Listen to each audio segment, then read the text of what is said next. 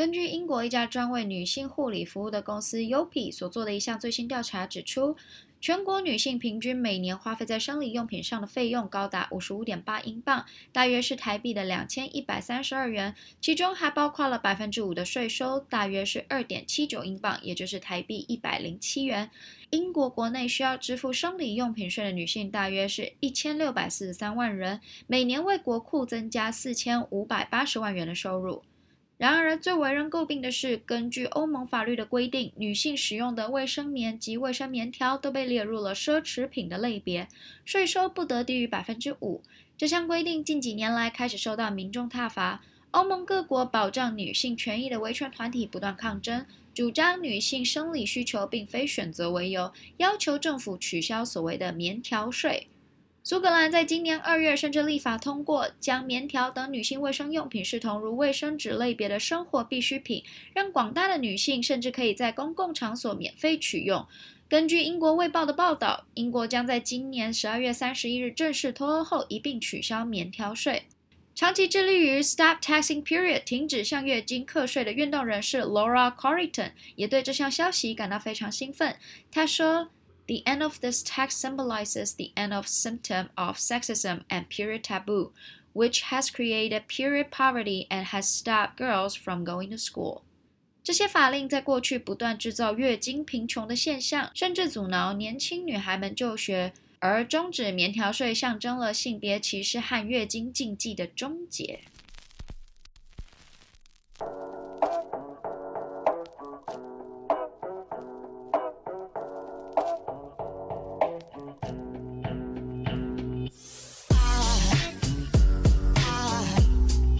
欢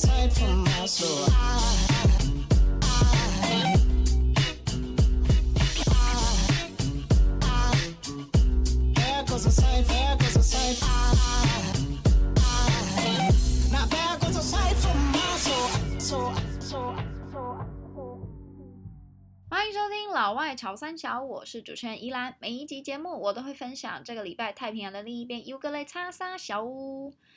好，今天讨论的是月经税。那在国外哦，这几年这个问题已经是吵得沸沸扬扬的。那台湾这两年来开始有立委注意到这件事情，然后也开始推出了类似的法案。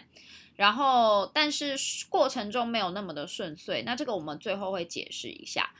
呃，其实女性生理期的这个问题哦，在这几年来确实随着女性主义的意识高涨哦，开始有一些变化。那包括像说女性的育婴假啦，在过去几年来，慢慢慢慢的都有进步的现象，然后。包括像现在这个月经税，有一些国家也正视到了这个问题，有一些国家有做处理，但是有一些国家也还没有。那尤其是像欧美这项国家，大部分我们认为说应该是女性主义比较走的前卫一点的国家，但事实上哦，很多地区还是采取比较保守的态度，所以取消月经税推广的过程哦，其实也是有多多少少有一些阻碍啦。但是这些阻碍。事实上，跟台湾的情况相比，没有办法能够放在同一个天平上讨论。那我们等一下后面会慢慢的来解释。好，那我们先来看一下国外支持的案例哦。为什么这些欧美国家会把棉条列为奢侈品，跟卫生纸是这种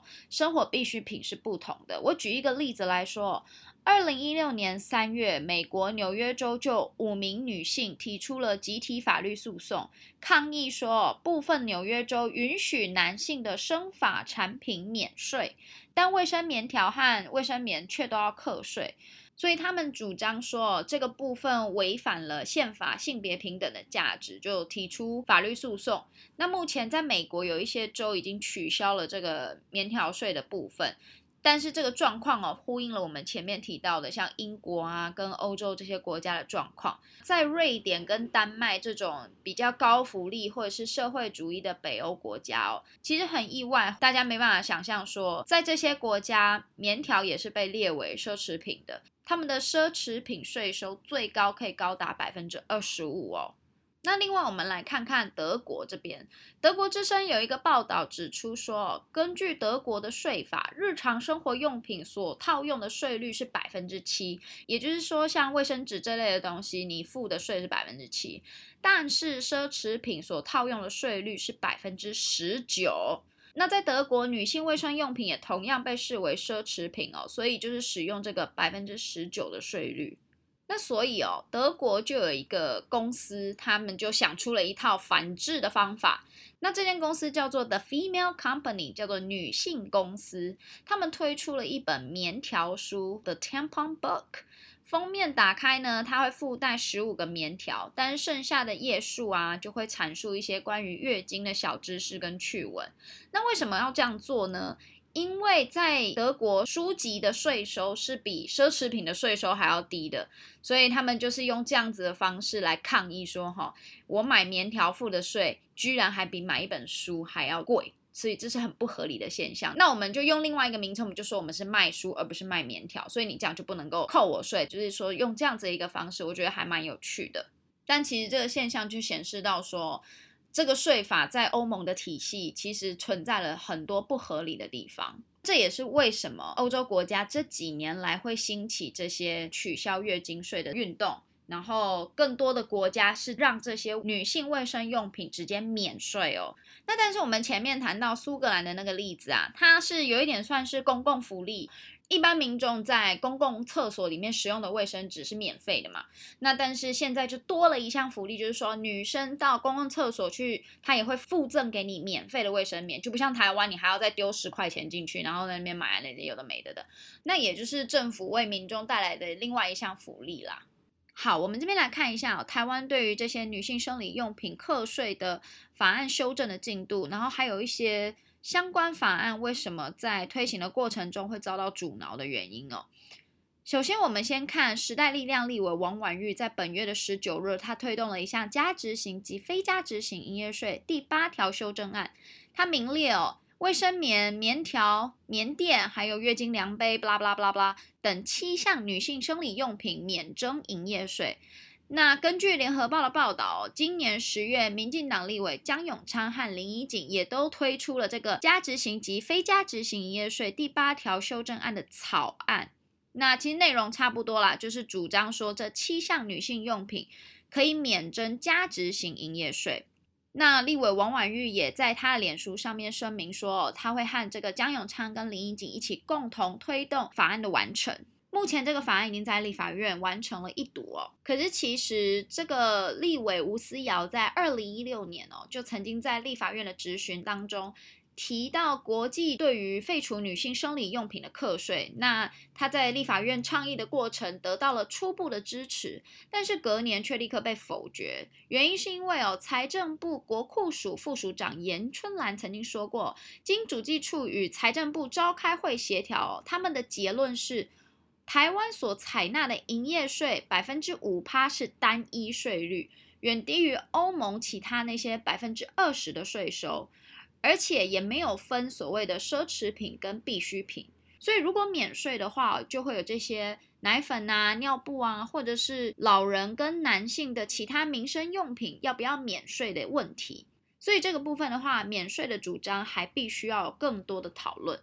那这边总结一下哦，在台湾因为税制的不同，就是说我们是所谓的单一税率百分之五的营业税，那有分所谓的加值跟非加值营业税，但其实它都是营业税的一部分。也就是说，其他的产品你只要是有符合营业税法的。东西的话，你都必须要课到加值或非加值营业税，所以基本上王婉玉跟这个江永昌他们提出来的法案，都是在强调说要将女性生理用品完全免税，而不是像欧洲国家一样，只是说把这些产品归类到所谓的非奢侈品的部分。但是这其中有一个问题哦，就是说我们刚刚讨论到加值跟非加值，就是说产品在转手或者是二次制造。比如说，我跟厂商买原料，然后制造成另外一种产品的这个过程产生的税收嘛。但是像台湾哦，有一些生理用品，比如说像棉条，棉条的话在台湾几乎是没有内产的，好像苏菲是吧？但我不知道苏菲算不算国产。那所以说，这个进口上的关税，它的分类啊，然后还有这个所谓加值跟非加值营业税的部分的话，它多多少少是有影响的。所以说，这个进口关税的部分，我觉得大家也可以讨论一下说，像棉条或者是卫生用品这一类的税则，在关税进口的部分，应该归在哪一个细项会比较好？那最后的顾虑就是说，有一些民众会提出，在减税之后啊，无法确定业者是不是会将免税的金额回馈到消费者身上。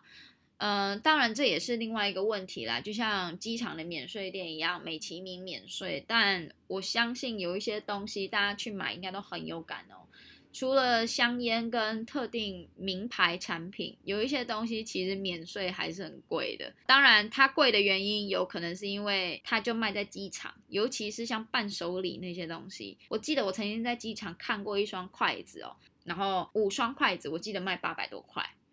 所以免税嘛，嗯，好像呵 呵差别没有那么大哦。对，所以就是说，这是一个问题啦。业者能不能将这个免税的金额回馈到消费者身上？那这边我的个人的一点意见哦，就是说，如果卫生纸要缴税，棉条就要缴税，就这么简单。但是因为身为比较偏保守派立场一点，我一向都不喜欢政府有太多钱。虽然这个钱好像没有很多，可是你看，像刚刚提到了嘛，英国每一年因为这个棉条税可以增加两千多万的税收。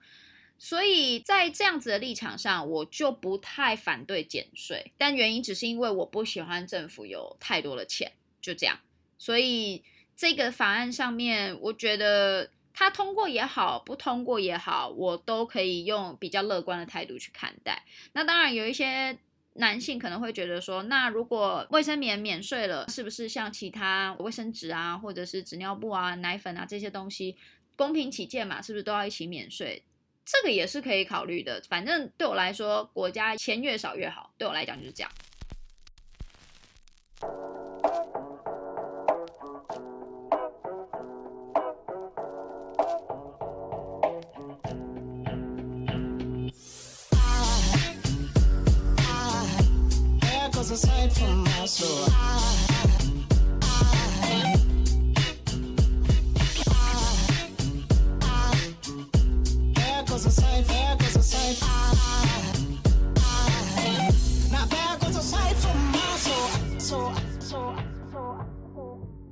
好，今天这个话题因为跟月经有关，所以我也想来分享一下，就是大部分人对于月经的经验跟一些感想。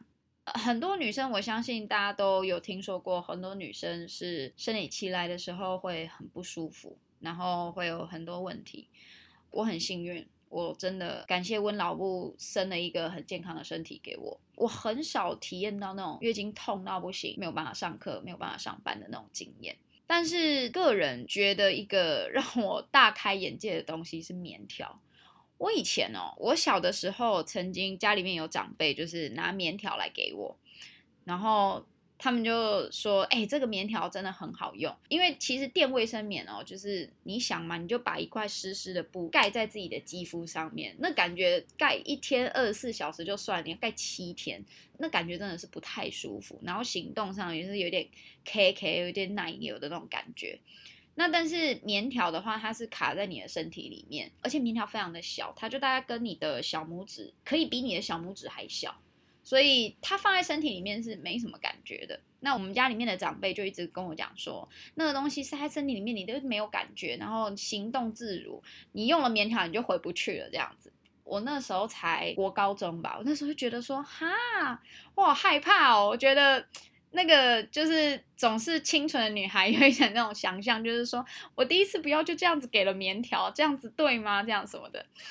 所以，因为这个原因，我就一直都没有使用棉条。可一直到我后来我到美国去生活了之后，我才开始使用。在美国也是有卖卫生棉，但是棉条确实是大众的，很多的女生大部分是使用棉条的。用了之后，我真的是后悔没有 当初听那一位长辈的建议。对我这种生理期完全没有任何疼痛的感觉，我把卫生棉换成了棉条之后，生理期来我根本一点感觉都没有。